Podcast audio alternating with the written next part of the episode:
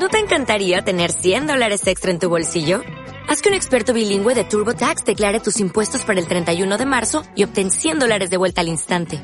Porque no importa cuáles hayan sido tus logros del año pasado, TurboTax hace que cuenten. Obtén 100 dólares de vuelta y tus impuestos con 100% de precisión. Solo con Intuit TurboTax. Debes declarar para el 31 de marzo. Crédito solo aplicable al costo de la presentación federal con TurboTax Full Service. Oferta sujeta a cambios o cancelación en cualquier momento.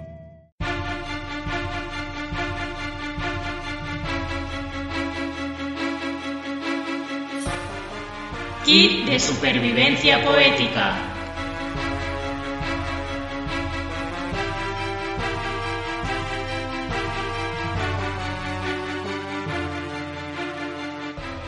El kit de supervivencia poética es una mochila que contiene lo imprescindible para desarrollar habilidades poéticas en diferentes entornos. En caso de apocalipsis, podéis encontrarlo en los búnkeres, naves espaciales, botes salvavidas en algún vehículo militar y en puntos estratégicos de cada ciudad. Si te encuentras solo, perdido, abandonado, confinado, no dudes en recurrir al más cercano. Hola vivientes, bienvenidos al tercer programa. Buscad un refugio, acomodaros bien y prepararos porque esto, esto es serio.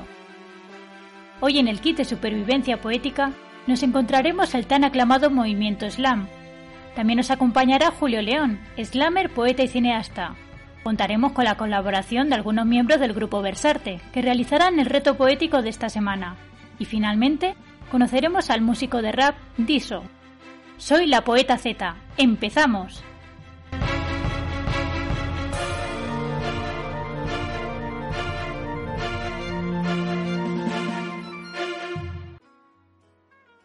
El Slam Poetry es un concurso de recital poético interpretado que compite a escala internacional en un micrófono abierto a cualquier poeta, en el que se implica al público asistente, ya que aquí todos juegan un rol.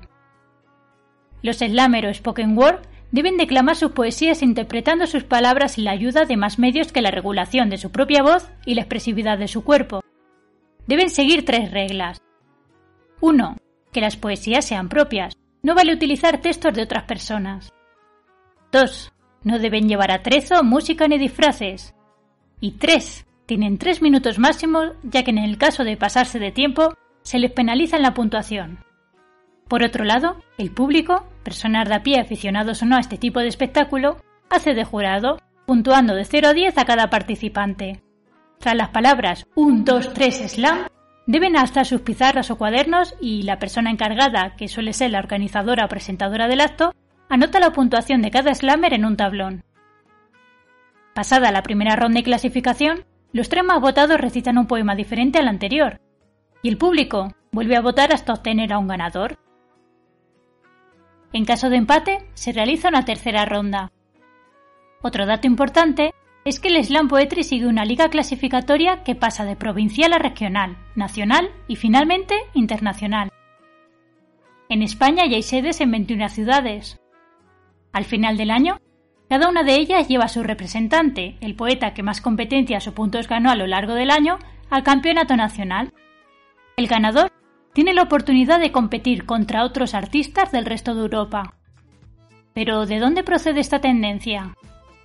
En términos literarios, es un movimiento bastante moderno, ya que nace en 1985 de las manos, o mejor dicho, de la voz de Mark Smith, un poeta que trabajaba en la construcción que un buen día decidió ponerse a recitar en un club de jazz de Chicago, el Mythic Lawn, buscando dar vida a la poesía. El mundillo del jazz, el punk, el boxeo y la teatralidad fueron los que dieron forma a este tipo de recital que terminó extendiéndose por todo el mundo, a través de bares y teatros locales. Hasta que un día, uno de esos poetas, llamado Jeron Saya, decidió montar un concurso con todos los poetas allí presentes y, para ser más justos, se puso al público de jurado. Los poetas no podían ni votarse a sí mismos ni votar a otros poetas, y así no se generaban malos rollos entre ellos. El revuelo que se montó fue tan grande que Jimmy Desmond, uno de los músicos que frecuentaba el local, intentó atacar a Saya lanzándole una silla, pero falló por la intervención de Bachi, el dueño del bar. Tras este encontronazo, Saya retó a Desmond a un bolseo poético de 10 rondas. Para ello montaron un ring, se disfrazaron de boxeadores y hasta hubo chicas en bikini con pancartas anunciando cada ronda. Como era de esperar, Saya ganó. Y a raíz de eso, Smith cogió la idea y junto a la gente que participaba en sus recitales, montó el ensamble y juntos desarrollaron lo que ahora conocemos como estilo slam. En 1986, Bachi vendió el local al dueño del Green Mill, que montó un cabaret de poesía semanal todos los domingos por la noche. Desde ese momento y hasta nuestros días, el slam sigue allí, convirtiéndose en el centro de peregrinación de poetas orales de todo el mundo. ¿Y tú? ¿Quieres saber cómo se hace un poema slam? Solo tienes que seguir estos siete sencillos pasos.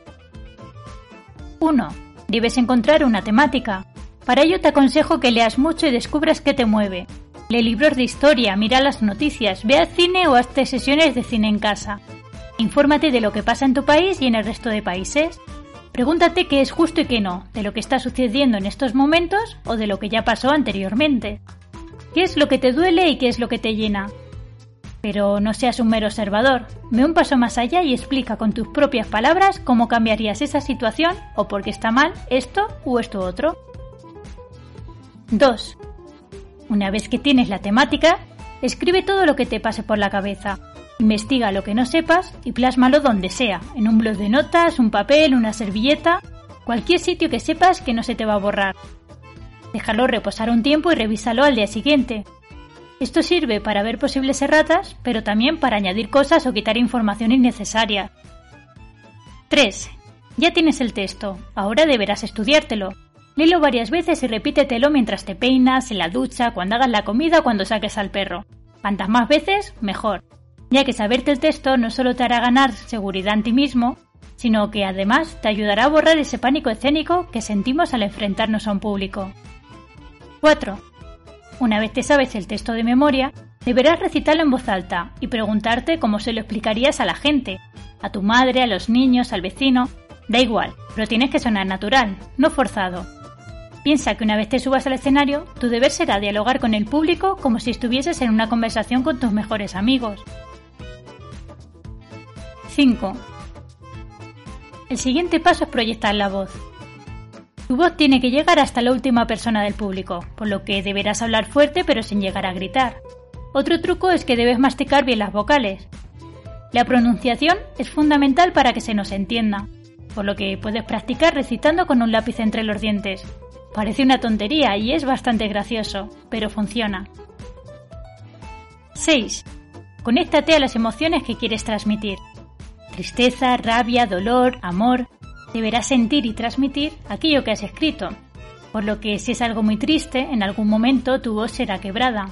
Puedes hablar despacio para expresar vulnerabilidad, hablar muy serio para expresar cabreo, gritar para la rabia, hablar flojito pero lo suficientemente fuerte para que te escuche todo tu público para el dolor, rápido para expresar nerviosismo, entusiasmado para el amor o la alegría. Pero eso sí, solo para los puntos fuertes.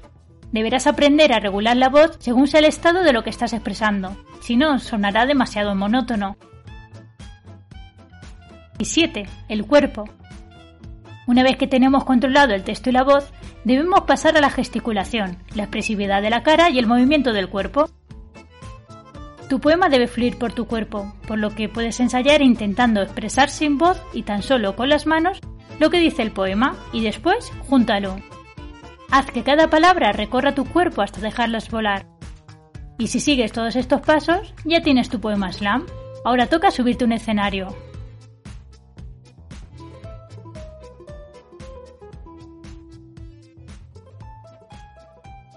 Y hablando de slam y slammer, hoy tenemos con nosotros a uno de los mejores, Julio León, estudiante de periodismo y comunicación audiovisual en Madrid, cineasta y poeta, representante del Slam Poetry de Ciudad Real y cuarto en el Campeonato Nacional de España que se celebró en Valladolid el año pasado.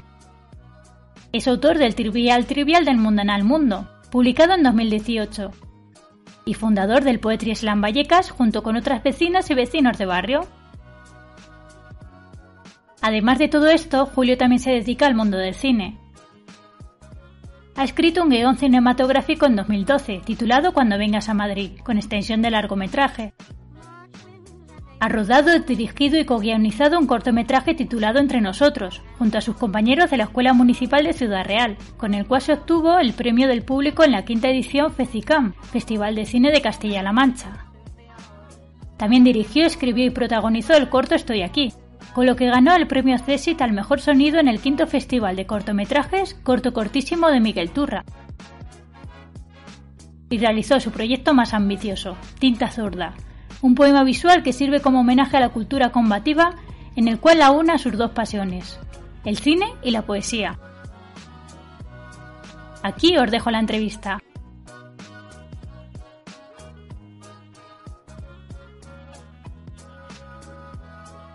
Hola. Buenas. ¿Qué tal? ¿Cómo lleva la cuarentena? Bien, bueno, escribiendo, leyendo, con el piano. Está bien, yo siempre he querido aprender a tocar el piano y nunca me he puesto a ello, pero sí que es algo que me gustaría hacer antes de morir. Oye, pues eh, aprovecha estos días. Ya solo me falta comprarme el piano, pero... Vale, ahí entonces sí hay un déficit importante. Bueno, he estado viendo tu página web y la verdad que tengo curiosidad, ¿por qué has hecho un poemario de 15 poemas solamente? ¿Eso por algo en especial o por qué?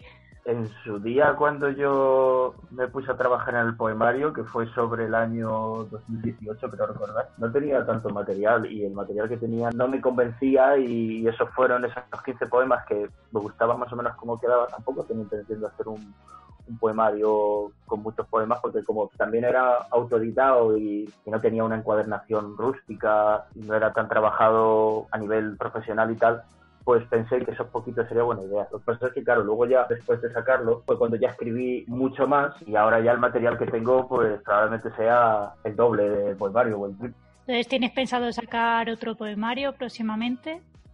Sí, de momento estoy recopilando y escribiendo mucho y tengo intención de, sacar uno a plan de medio o largo plazo, a lo mejor el año que viene o un poquito más adelante, y que ese ya sí tenga una mejor pinta de, de libro, que voy a intentar que no sea autoeditado y demás, voy a intentar a ver si lo puedo sacar con alguna editorial y eso. Todo es intentarlo, tienes suerte, o sea que... Sí, muchas veces ocurre eso, pero de todas formas también es que a veces es difícil encontrar con alguna editorial que, que quiera publicar según qué temas o según qué poemas o según tal. Y sobre todo que bueno, que es difícil a veces. Cuesta más que te den el primer empujoncito ese para que ya publiques el primero y una vez que publicas el primero todo es más fácil para lo siguiente. Sí, eso es verdad. Pero bueno, a ver qué tal. me has dicho que estabas leyendo estos días. ¿Qué tipo de poesía o de literatura consumes más cuando estás en tu casa? Pues a mí hay un género que en particular me gusta mucho y que va muy al hilo de estos tiempos que vivimos que son las distopías y en general consumo todo tipo de literatura, eh, tanto de, ficción como de no ficción y, de poesía y demás, pero justo hace poco, hace unos días me terminé de leer ensayos sobre la lucidez de Saramago y ya pues le estoy dando una oportunidad a los episodios nacionales de Galdós, que siempre los tenía ahí y, bueno, ahora con tanto tiempo libre pues me los estoy leyendo. ¿Y qué te iba a decir? Mm. Aparte de, de leer, ¿eres de los que se ve vídeos en YouTube de otros poetas recitando? Otro tipo de poesía? Que va, para nada. Lo hago muy pocas veces. las veces que lo he hecho a lo mejor es con algún o alguna poeta que, conozca o que me llame especialmente la atención, pero tiendo muy poco a, consumir poesía de manera audiovisual lo cual está muy feo por mí, porque yo que me grabo a veces y espero que la gente lo vea, pero yo tiendo a, tiendo a verlo poco, me gusta más leerlo y imaginarme la voz de esas personas citándolo más que verlo directamente, soy muy raro. Yo sí que es verdad que con algunos autores, algunas veces sí que busco mm. las poesías recitadas por esas personas para ponerles voz en mi cabeza. Porque aunque yo lea y mm. tal para ver con qué sentido lo hicieron ellos o qué tonos, o no sé. Pero sí que es verdad que no es mm. algo que suela consumir mucho. ¿Cuándo asististe por primera vez a un slam?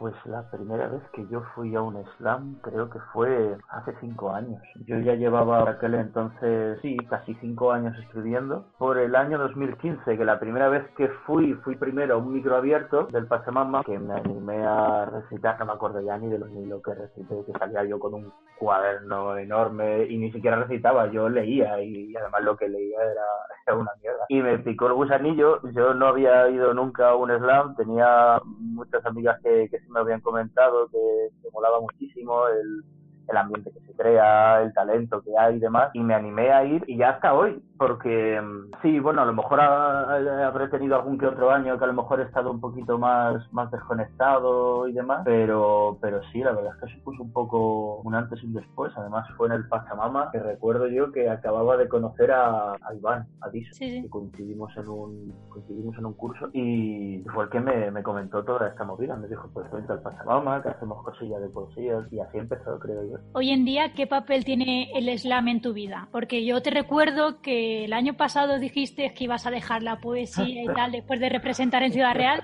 y luego has creado un slam en Vallecas. O sea, ¿cómo pasar de un extremo a otro? Ya ves, tiendo, tiendo poco al centro, me parece a mí. tiendo poco a los terrenos neutrales. Yo tenía intención de dejar el, el slam, de dejar la poesía en general, porque esta última temporada en Ciudad Real, que fue muy buena, porque se me dieron bastante mejor de lo que, esperaba, eh, la viví bien, pero por otro lado también no la disfruté del todo porque me obligaba a mí mismo a escribir, a tener todos los meses poemas nuevos y para mí me, me suponía un, no sé, eh, obligar a mí mismo a hacerlo le quitaba un poco toda la, toda la chicha, toda la, magia por la cual a mí me daba por escribir. Yo escribía cuando se me ocurría. Y fue por eso por lo que empecé a perderle el placer a, escribir. Claro, ya iba la temporada iniciada, estaba todo terminando, pues ya seguí, pero sí tenía esa intención de, dejarlo y lo llegué a, dejar aunque fueran muy poquitos meses. Y nada, básicamente fue eh, pues que yo no esperaba que el, el Nacional funcionara tan bien. Ahí se junta lo mejor de lo mejor y primero que yo viendo a, sentirme como un intruso en todas partes, eh, no me esperaba para nada quedar en un, en un cuarto puesto, eh, sobre todo quedando por encima de gente tan, tan pro, tan genial. ¿Y qué tal fue la acogida allí? Estuvo muy bien porque fue también un reencuentro muy bonito, porque había gente que hacía muchos años que no la veía y también ellos hacían muchos años que me habían perdido la pista y, no sabían un poco pues por dónde había tirado yo SIA o qué tipo de cosas hacía y tal. Y la verdad es que fue muy bonito y sobre todo conocí gente muy muy buena, eh, tanto encima como, como ya bajo el escenario. Y sobre todo porque fue una experiencia bastante positiva en el sentido de pude conocer cómo funcionaban otros slam. Al hilo de lo que me preguntabas antes, la razón por la que se creó el slam de Vallecas o cómo empezó a orquestar todo fue que a mí me dio por pasarme por el slam de, Madrid. Yo, como tú ya sabes, yo ahora ya estoy viviendo allí. Y nada, hablando ahí un poco con, con los compañeros de allí, me lo comentaron, me dijeron, oye, ¿por qué no haces un slam vallecano o tal? Y fue como, pues no lo había pensado. Y no tenía ninguna intención de seguir haciendo poesía, pero lo estaba empezando a volver a disfrutar, me reconcilié un poquito con todo aquello. ¿Y qué tal te ha ido allí en el slam de Vallecas? Va en función un poco de la época, porque ya sabes que el slam muchas veces se nutre del público joven, y el público joven según los meses, a lo mejor si hay exámenes, si coincide en época en el que los universitarios están más encerrados estudiando, hay veces que a lo mejor funciona mejor y peor, pero en general yo creo que la acogida ha sido bastante buena. Eh, lo, malo es que nos ha pasado por lo, que a todo el mundo, que en marzo hemos tenido que parar por toda esta situación, pero en general yo creo que, la gente ha respondido bastante bien. Sobre todo porque también es una cosa que a mí, de lo cual yo me siento orgulloso de, de este slam, es porque nos hemos diferenciado un poco en que le aportamos el sentido que tiene Vallecas, tan de barrio, tan luchador, eh, nosotros, cada slam, siempre tenemos un colectivo invitado. No solamente tenemos el poeta invitado, sino que tenemos un colectivo y se va creando una comunidad muy poquito a poco. Y en general yo creo que la gente ha respondido bastante bien joder, súper bonito, sobre todo cuando, cuando te pones a, recorrer el barrio buscando quería, buscando espacio, contactando con colectivos. Está bastante guay. Tenemos muchas ganas de que esto ya termine dentro de poco, si se puede, y ya podemos empezar a retomarlo. Yo, de hecho, bueno, como ahora vivo en Guadalajara y vivo cerquita de Madrid, igual alguna vez me paso por allí, por lo menos a verlo y a verte, vaya. Cuando quieras, ahí tienes tu casa para cuando quieras. Claro, a mí me ha parecido curioso eso que dices de lo de que es un barrio obrero y tal, porque realmente el slam surgió en un barrio obrero. Hoy en día no nos damos cuenta de que todo esto se ha ido perdiendo un poquito y tal, y no sabemos de dónde procedemos en ese sentido. Ya ves, la verdad que sí. ¿Tú te sientes más cómodo como poeta en el género slam o haces también otro tipo de poesía? Yo es una cosa que muchas veces me he preguntado, porque esto a raíz del debate que siempre tenemos de escribimos eh, para el slam o, o, no escribimos para el slam o escribimos y recitamos. O sea, es una cosa que yo creo que nos pasa a muchos poetas. Yo me siento cómodo, eh, realmente a mí me gusta la poesía slam en el sentido de, no sé, eh, me gustan las licencias que te permite el slam, esa, esa interpretación, esa recalcar en, versos concretos, hacer algo más llamativo el mensaje que estás transmitiendo, pero depende mucho del texto en sí. Normalmente el 90 ciento de las cosas que escribo las repito. Pero normalmente la mayoría, la inmensa mayoría de lo que escribo lo, suelo recitar. Y aunque lo escriba y no, no piense en, algún verso concreto que diga a la hora de escribir lo que piense, qué interpretación le doy, normalmente eso ya se me una vez que ya lo veo todo entero y me pongo a practicarlo, a leerlo en voz alta, le suelo sacar la interpretación una vez lo he terminado. Luego hay otro tipo de poemas, ya depende, sobre todo a lo mejor los que son más políticos, que pues, a lo mejor tienen un mensaje concreto o empiezan con una frase concreta que se me ocurre o algo, que ahí ya sí, pues sí están más construidos a nivel interpretativo ya desde. Normalmente cualquier poema que hay en el, en el poemario podría ser recitado perfectamente. Otra cosa es que la mayoría no lo haga, la mayoría no lo recite porque me guste más cómo están ahí puestos. Yo creo que tu poesía vale para ambas cosas, para leértela en tu casa o sea, cualquier persona podría leer tu poesía en su casa y también para verte en acción recitando la poesía e interpretándola. Pero, por ejemplo, hay otro tipo de poesía dentro del slam que fuera de un slam no se entendería. La profundidad te viene a raíz de la representación y si no tienes esa parte como que se queda un poco coja. Sobre todo este tipo de poemas que hacen un juego muy especial con el público, que redunda mucho en alguna palabra o en algún verso. Eso es una cosa que melódicamente, sonoramente tiene muchísimo poder, pero claro, cuando ser escrito eh, no, no transmite igual. yo me acuerdo una mm. charla que tuve con Redifusión, que me gustaba muchísimo, ¿no? Cómo hace el slam ella, su forma de representarlo todo y tal, y me dijo que ella no se veía capaz de crear un poemario porque ella sin el escenario como que no tiene, no termina de darle un significado al papel. Sí, bueno, primero eh, porque ella lo niega porque quiere porque ella tiene talento de sobra para escribir cinco poemarios en una, en una tarde si quiere, porque es una, es una pedazo de crack. Pero sí, muchas veces pasa eso, que la, la verdadera chicha está mucho en la interpretación. A veces tenemos ese pensamiento de decir, ¿cómo transmito yo esto con palabras si es que se me va a quedar cojo? O sea, eso tiene bastante razón. En tus poemas, aparte de que sean de tipo slam y demás, como has dicho, también tienes mucho de crítica social y política ¿Alguna vez te has metido en algún problema por ser tan polémico en lo que escribes o fuera de lo que es el escenario no rebates tanto a la gente? Yo tiendo a ser bastante desafiante. Normalmente nunca he tenido ningún problema. A lo mejor puede haber algún caso, hombre, ya que me preguntas sí que hubo una vez, no, no voy a decir dónde, pero sí pasó una vez que recité el de carnes rojas, eh, que es uno de los que más fama han acabado cogiendo, que es uno que es una guía de los restaurantes franquistas. Sí ocurrió que en el público hubo un par de plásticos que se fueron y luego me comentaron que, que me estaban esperando a, a, la salida para hablar conmigo, pero luego al final no pasó nada. Ni me esperaron ni nada. Eh, efectivamente sí que me habían esperado, pero luego salí y no, y no había nadie aunque también te digo una cosa, eh, evidentemente no busco, no busco la confrontación nunca, intento más eh, generar preguntas en la gente más que convencer, pero sí que ha habido muchas veces que a lo mejor yo he visto algún poeta con un mensaje político concreto que no me ha gustado y a lo mejor a última hora he cambiado el poema que iba a leer para responder ese, ese mensaje. O sea, alguna vez ha ocurrido de a lo mejor un tipo de poema político que yo no estuviera de acuerdo o que, o que no me gustara el mensaje y y en mi libre derecho, pues muchas veces se ha ocurrido que a lo mejor diga así, ah, pues, o a lo mejor cierta persona que hay entre el público que la conoce y digo, pues me apetece decirte cuatro cosas. Hasta que algún día me, me faltan las cara y se la Pero de momento. bueno, aparte de la poesía, también tienes como muy arraigado el tema del cine. De hecho, has escrito hasta un guion cinematográfico, lo que me parece súper impresionante.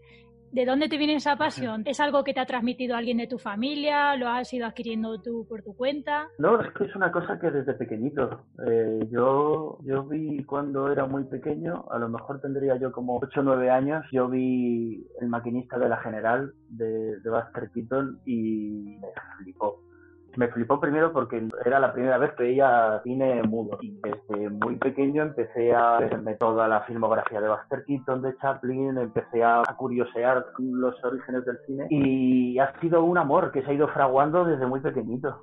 Y ya me dio por escribir el, el guion este de, esta película, pero sí, es una, es una historia de amor que me viene desde muy pequeñito.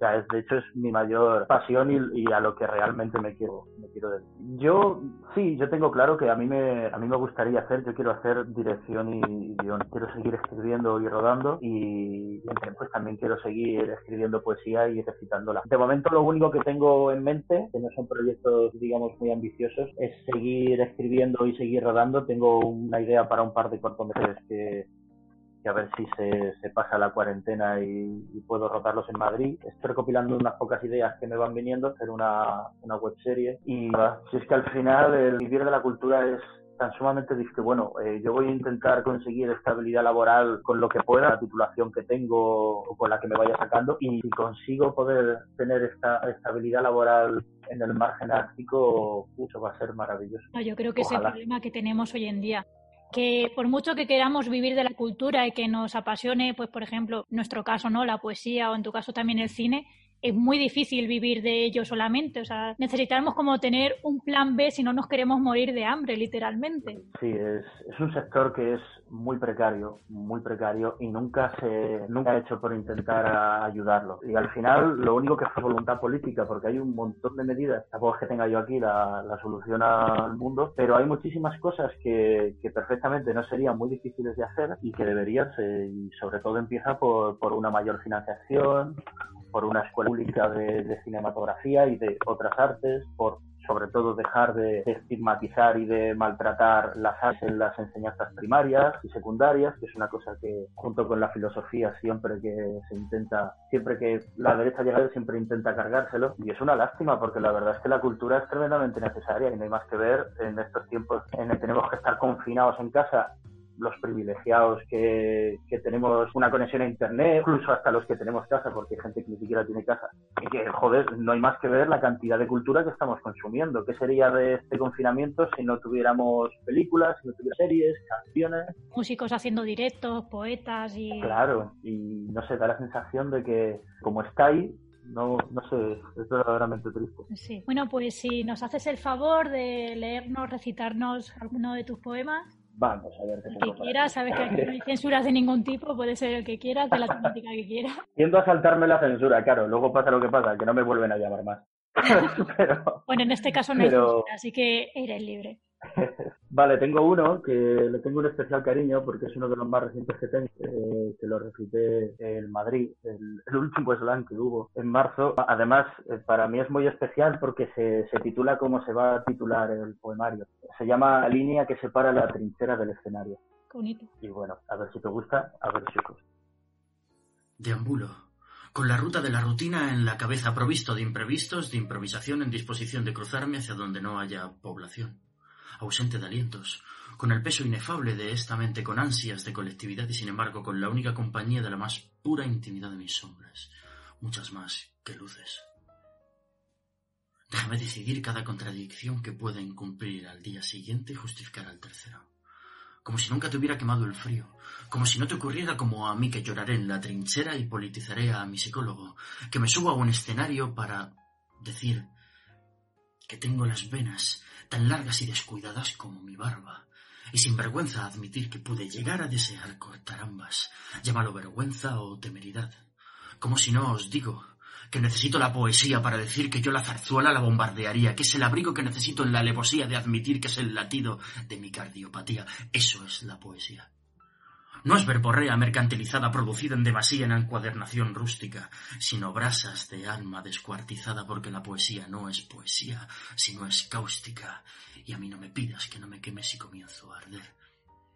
Este saco de inseguridades tan solo tiene claros sus principios, pero no sus finales, porque prometo que ese cigarro que me echaré al acabar será el último, como prometeré mañana. Me da más miedo amar mal que morir bien, porque nada acaba bien si acaba. Puedo hacer de tripas con razón, juntarlo todo y amarte mientras arengo a esas masas revolucionarias que no me siguen. Escribo con la izquierda y también soy zurdo, por eso me cuesta distinguir la tinta de la sangre. Es lo que hace que una utopía valga más que una deserción. No en vano sigo siendo guerrillero y militante de las fuerzas revolucionarias de la República de tus lunares. Mientras me recuerdo que también me tengo que querer a mí y como quien besa por última vez las paredes de su celda, Nadie me librará del pelotón de fusilamiento que ocurra en el escenario. Por no creer no creo ni en ningún dios que exorcice a mis demonios personales. Y ahí estás de frente. Y te da por reflexionar que de los principios se vive tan poco como de la poesía. Se te agolpan los recuerdos, los besos, se te nublan hasta las nubes que creíste disipadas cuando te subes a la tarima y mientras te van a matar decides acabar tú recordando que eres más que el peso de tus inseguridades, que eres dueño de tu muerte porque no lo fuiste de tu vida, que tu mayor disparo siempre será la reflexión que nos esperen, porque solo están matando un cuerpo y es quien dispara quien ya está muerto. Y en los tramos finales, agarras el micrófono mientras escuchas el carguen, apunten, fuego. Y escuchas el parte de guerra y no habla de ti. Cautiva y desarmada tu inseguridad esa sangre que no existe brota, formando ese hilo que traza la línea que separa la trinchera del escenario.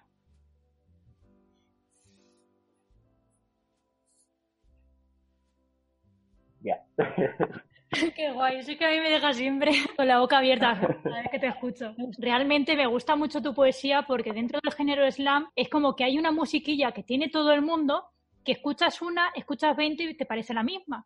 Y tú no, o sea, tú dentro mm. de que haces poesía de slam tienes tu propia voz y eso me gusta mucho. Oh, pues muchas gracias porque intento no tener no tener soniquete y la admiración es mutua, ¿eh? también te lo digo, me gusta cómo escribes. Bueno, mi poesía es completamente distinta. Yo de hecho hacía, bueno, iba a los slam por forzarme a escribir algo completamente distinto a lo que yo estoy acostumbrada a hacer. Pues está genial. Pues nada, hasta aquí la entrevista de hoy y bueno, ha sido todo un placer tenerte con nosotros en el kit de supervivencia poética. Espero que cuando saques tu próximo poemario o tengas cualquier otro proyecto que quieras contarle al mundo, aquí tienes las puertas abiertas y cuentes conmigo. Muchísimas gracias. Por supuesto. Muchas gracias a ti y nada, un abrazo bien fuerte. Un besito. Venga, un beso.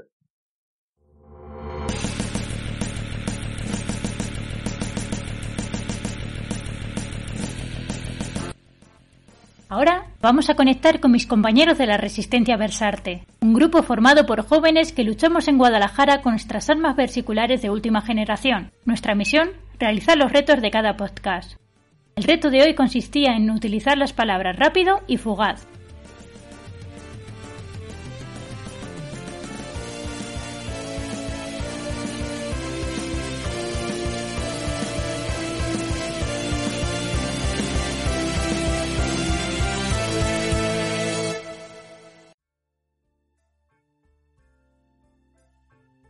Hola Sara, bienvenida.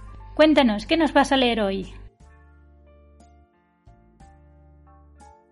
Hola a todos, soy Sara y aquí estoy una semana más para leer el poema que he hecho con el grupo Versarte. Este es el mío y se llama Rápido. Espero que os guste.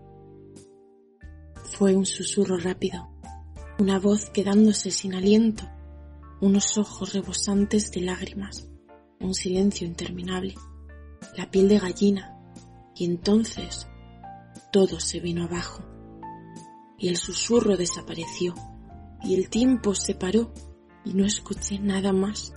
No podía, lo sentía. El aire se volvió frío, y todo lo que había a mi alrededor se convirtió en un gris oscuro. Mi respiración se agitaba y mis ojos, sin poder impedirlo, se inundaban. Me ahogaba queriendo gritar, pero de mi garganta no salía nada. Notaba cómo temblaba la falta de aire, el miedo. Y lo que había llegado de forma tan veloz, en apenas unos segundos, se transformó en algo que parecía no tener fin. Mis manos sobre mi cabeza, mis ojos cerrados con fuerza, círculos sobre mí misma, paredes que cada vez se hacían más y más y más pequeñas rabia, miedo, rabia, miedo, angustia, ansiedad y de nuevo cayendo a una velocidad que no soy capaz de explicar al mismo agujero del que intenté salir hace ya algún tiempo. Y hasta aquí mi poema, espero que os haya gustado. Os recuerdo que podéis encontrarme en redes sociales como ese cifre B, donde escribo, maquillo y hago alguna que otra cosa. Y muchísimas gracias Ana por dejarme participar una semana más. Hasta la próxima.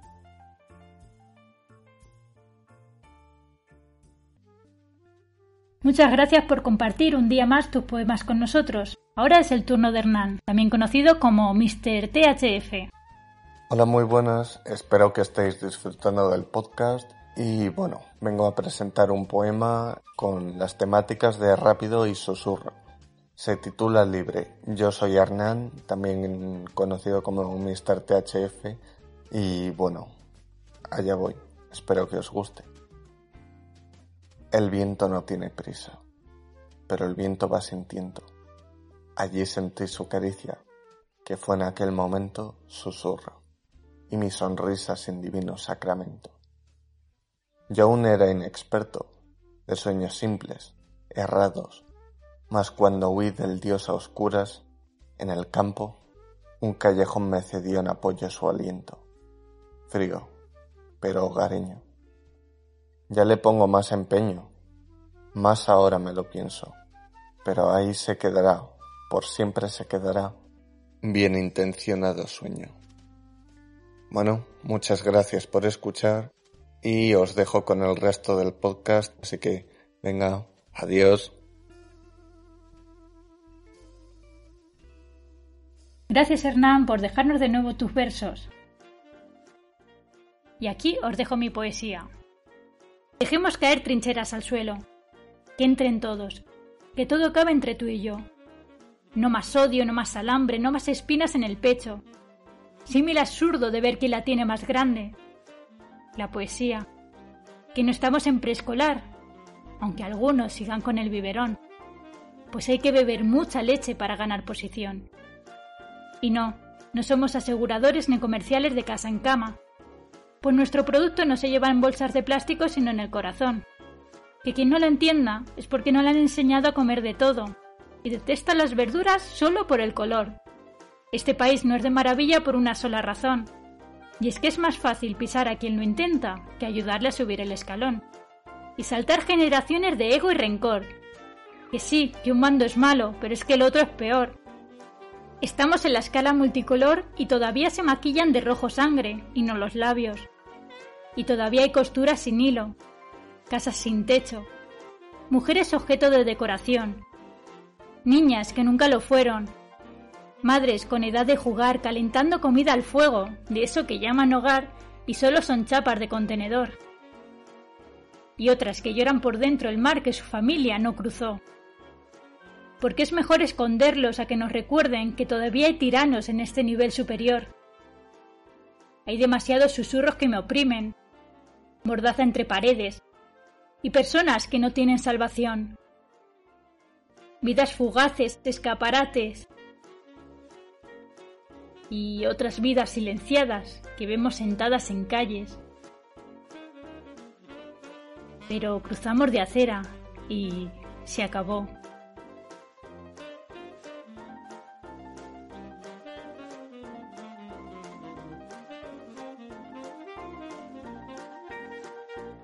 A continuación, os dejo con las poesías de nuestros poevivientes.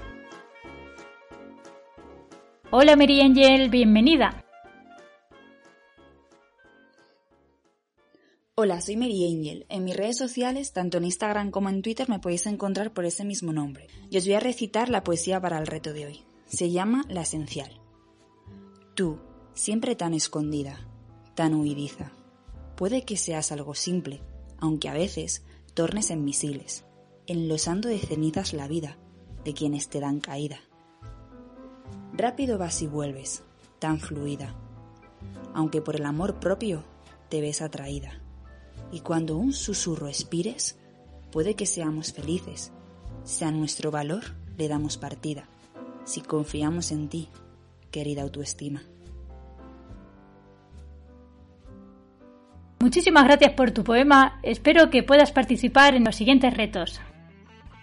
Ahora es el turno de Jaime. Ribera abajo llega el agua fresca del mañana. Son susurros del futuro, pues del ayer ya nada queda. Puertas abiertas, niños sin casa, madres solteras y padres en barras. El agua clara no les alcanza máscaras en las ventanas, palmas sin alma, hermanos sin horas y llantos sin vida. El agua turbia todo lo arrasa. Rápidos avanzan los días, pero lentos son los pasos de la gente, que ahora, temerosos de los otros, se les advierte. Calles vacías, medias astas, compras con cola y niños a solas. La vida nos enseña que las personas somos poco más que animales como máquinas que todo devoran. Paseos de una hora, mascotas de alquiler, gimnasios en casa y vallas cerradas. El agua avanza y nada será igual. La vida cambia. Nosotros demostramos nuestro verdadero ser almas sin caras, nombres sin razón, hipócritas familias que nos salvan desde un balcón, donde no ven que el agua recorre sus vidas, ahora roja y marchita. Pues desde la burbuja no ven las almas caídas, las abiertas heridas y las víctimas sin comunicación.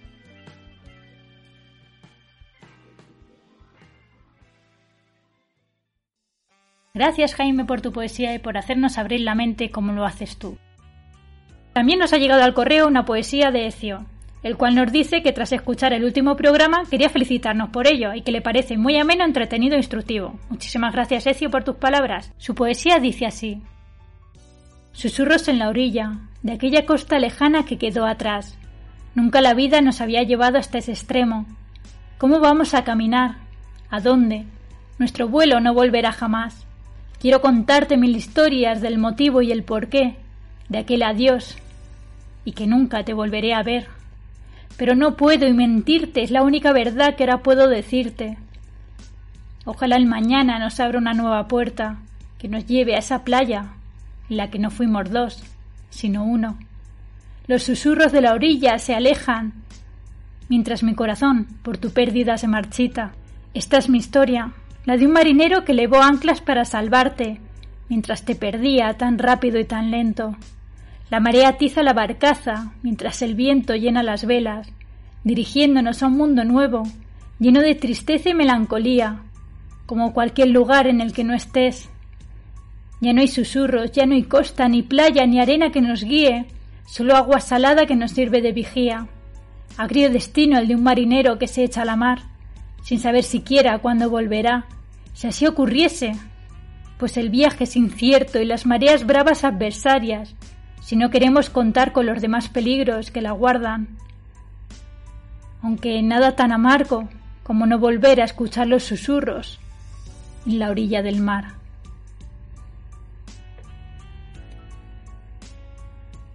Muchísimas gracias, Ecio, por esta poesía que nos ha conmovido a todos. Y hasta aquí las poesías de hoy. Si queréis sobrevivir hasta el próximo programa, deberéis utilizar las palabras sombra y costa.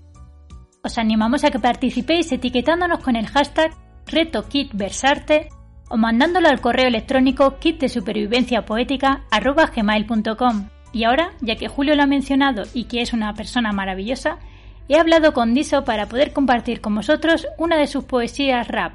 Espero que lo disfrutéis tantísimo como nosotros.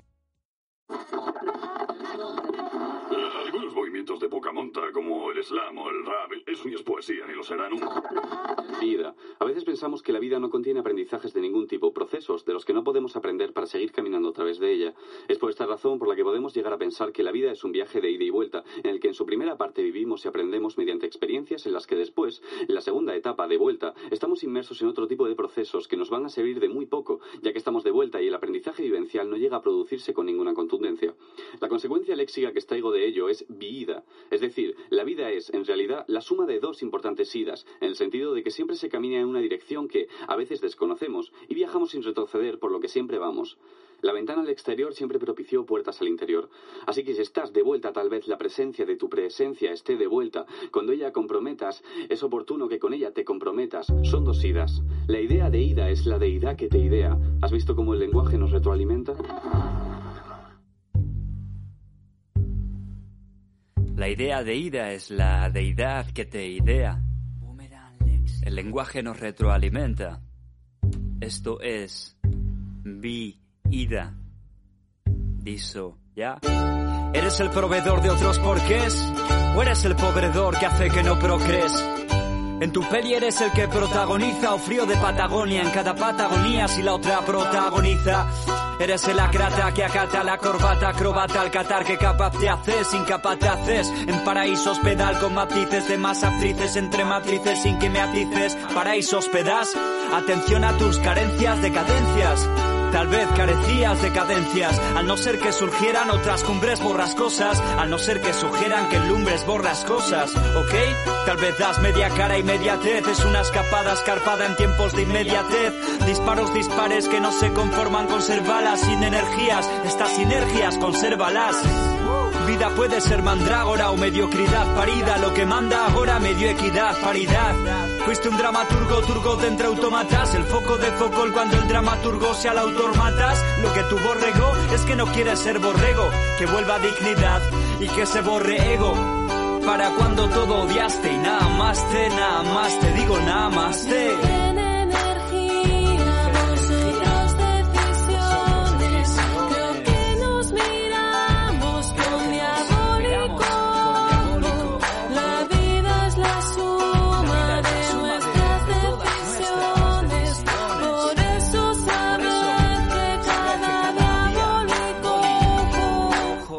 Volver a repetir el arrepentir que desquició, el esquizo quicio que besquizo descripción.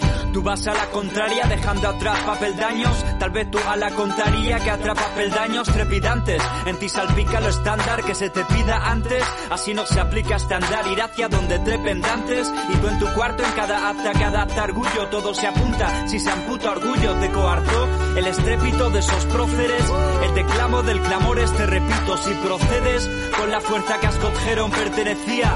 Tal vez es que escogieron pertinencia de pertenencia.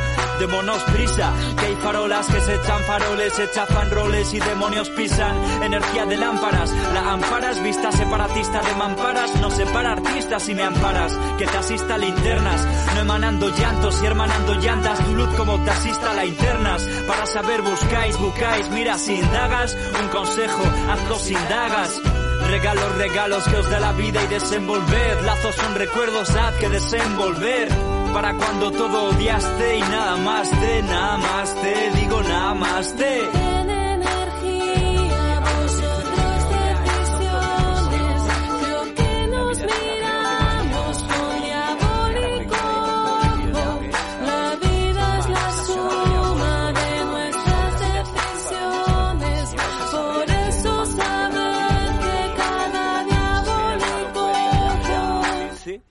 Para aparcar el vacío del para acá. Tú vas para allá y para acá. El cagarla te resta a veces. Cuida tus esfínteres. Si restableces, esto es fe interés. Dicen que el que empúas es primerizo. Demanda interrogantes, sin arrogante, sin querer exprime erizo. ¿Sabes? Manos a cada compitiendo. Las que se tienden, se entienden. Aquí no estamos compitiendo. No, aquí no estamos compitiendo. Aquí no estamos compitiendo solo estamos compartiendo. Mi mano a ti compartiendo. ¿Ya? Mi mano a ti compartiendo. Eso fue de ISO.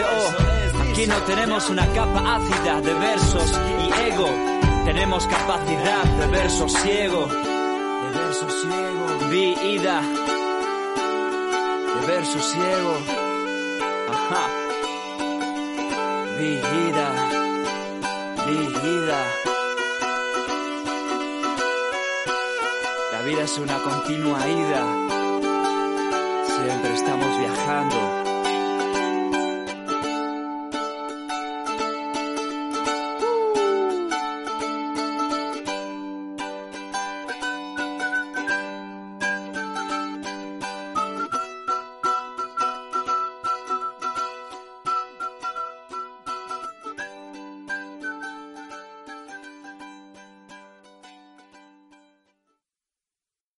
Y a cualquiera de por ahí que pueda oír el sonido de mi voz, espero que este kit de supervivencia poética os ayude a superar otro día de soledad, muerte y destrucción.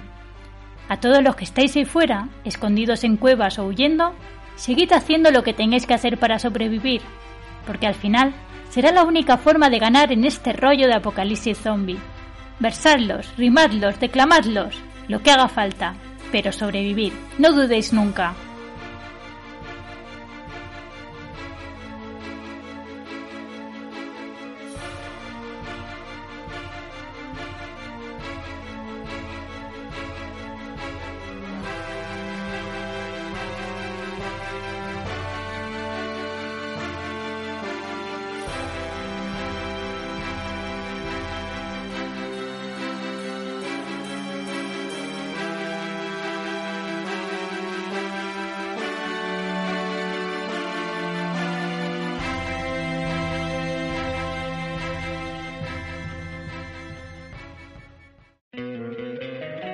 Encantaría tener 100 dólares extra en tu bolsillo? Haz que un experto bilingüe de TurboTax declare tus impuestos para el 31 de marzo y obtén 100 dólares de vuelta al instante. Porque no importa cuáles hayan sido tus logros del año pasado, TurboTax hace que cuenten. Obtén 100 dólares de vuelta y tus impuestos con 100% de precisión. Solo con Intuit TurboTax. Debes declarar para el 31 de marzo. Crédito solo aplicable al costo de la presentación federal con TurboTax Full Service. Oferta sujeta a cambios o cancelación en cualquier momento.